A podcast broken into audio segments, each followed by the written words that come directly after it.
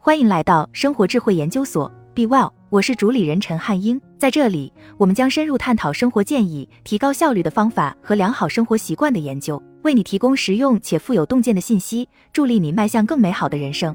创新驱动发展，但创新需要探索未知领域，这意味着要承受风险，这是需要付出的代价。但这并不意味着就得无条件的接受一切风险，因为没有人能消化掉一切风险。那怎么才能明智的做出选择？这里介绍两种思维模式，可以让你在有效管控风险的情况下，放心的开展探索。X 已经继承了贝尔实验室、施乐 Park 以及托马斯爱迪生实验室打破传统的传统，成为著名的点子孵化器和开发者。X 的使命是开发和推出可以改善数百万人甚至数十亿人生活的技术。他们专门干的是这件事：识别和加速改变世界的想法。这意味着他们会拒绝很多好点子，因为这些想法所带来的改变对于他们的使命而言步子不够大。X 的口号之一是对全球最棘手的问题能产生十倍的影响，而不只有百分之十的改进。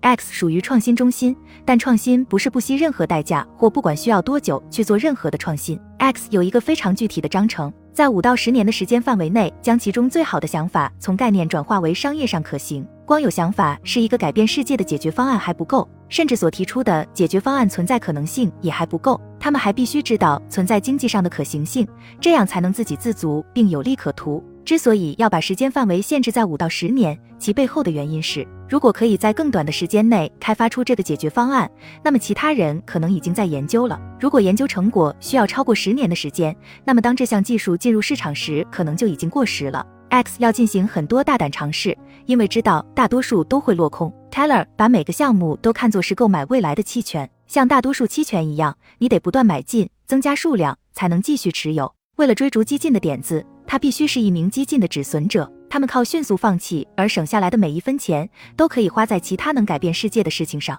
正如他告诉我的那样，未来几年我们将购买一千股期权，十年内我们只需要做成功四个就行。Taylor 认为他的工作是明智的，做出其尽可能便宜的价值投资组合，即便你的所有者是 Alphabet，你的时间、金钱和注意力资源也是有限的。这意味着 Taylor 必须尽快确定没法成功的项目，为了追逐激进的点子。他必须是一名激进的止损者，他们靠迅速放弃而省下来的每一分钱，都可以花在其他能改变世界的事情上。猴子与基座，为了帮助 X 实验室的员工成为更好的止损者，Taylor 提出了一种独特的心智模式——猴子与基座。现在，这种模式已经融入到 X 的组织之中。想象一下，你想训练一只猴子，让它站在公园的基座上，然后杂耍燃烧的火把。如果你能够把猴子训练的能表演这么酷炫的杂技，那你就可以赚钱了。Taylor 意识到，这项工作要想取得成功，需要做好两方面的事情：一是训练好猴子，二是建立起基座。这个拼图的其中一块可能会成为成功路上的一个棘手障碍，另一块则是建造基座。人类从古希腊开始就一直在建造基座，在两千年多的时间里，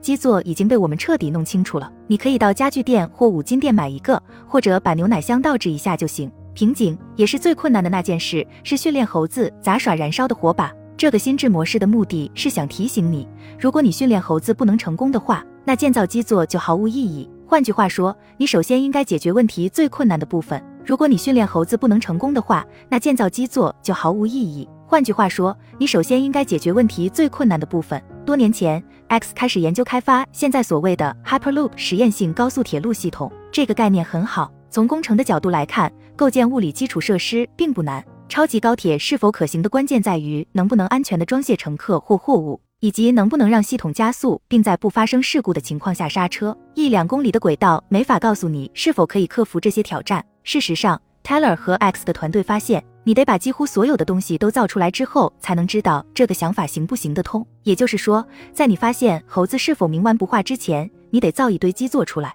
很快，他们就做出不再追逐这个想法的决定。Taylor 的一个很有价值洞察是，建造基座会给人以取得进展的幻觉，但基座不是实际的进展。Taylor 还意识到，当你在建造基座时，其实是在积累沉没成本，这导致你很难退出，哪怕你发现自己可能没法把猴子训练出来能玩杂耍。猴子你没法搞定，又不愿放手，然后转而去建造基座，最后就是两头都变成灾难。在世界向你发出你不会成功的信号后，你不仅继续将资源投入到这件事情上，而且本来这些资源可以投入到更好的事情上的。但有些东西可以提供帮助。退出标准。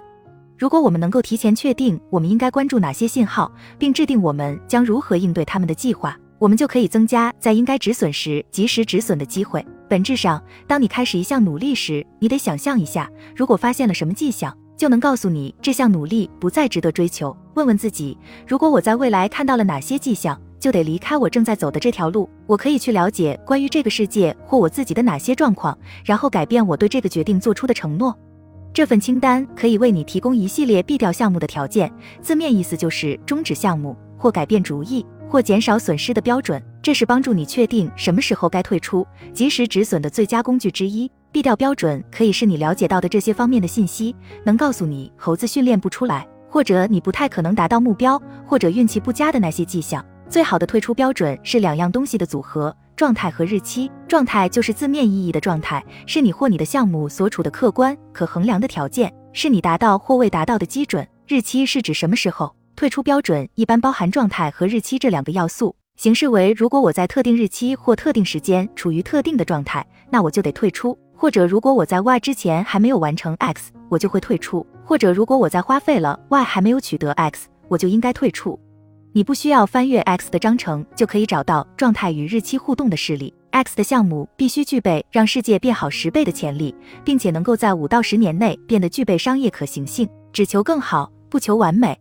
我玩扑克的时候，就要运用一堆的退出标准来帮助我成为更好的 quitter。一个例子是止损，如果我的损失达到了一定数量，我就会退出。这对我在职业生涯初期的时候尤为重要，因为菜鸟玩家尤其不擅长判断自己输是因为表现不佳还是因为运气不好。转为职业选手后，我仍然保持止损的习惯。精英扑克玩家一旦入局，做出退出决定的能力仍然会更差，尤其是在他们参与进去并输掉比赛时。因此，即便我已经有了经验。并且对自己究竟是玩牌质量下降，还是运气短期出现波动有了更好了解之后，我仍然给自己设置了损失的限额。我还意识到，如果比赛的时间是在六到八小时或更短的时间以内的话，我的表现会更好。所以我就给自己定下标准，玩了那么长时间之后就得退出。因为我对游戏条件的重要性更为警惕，所以我还决定，如果因为部分玩家兑换筹码退出游戏，有新的玩家进来。导致游戏玩家的质量发生了不利于我的急剧变化的话，我就得退出。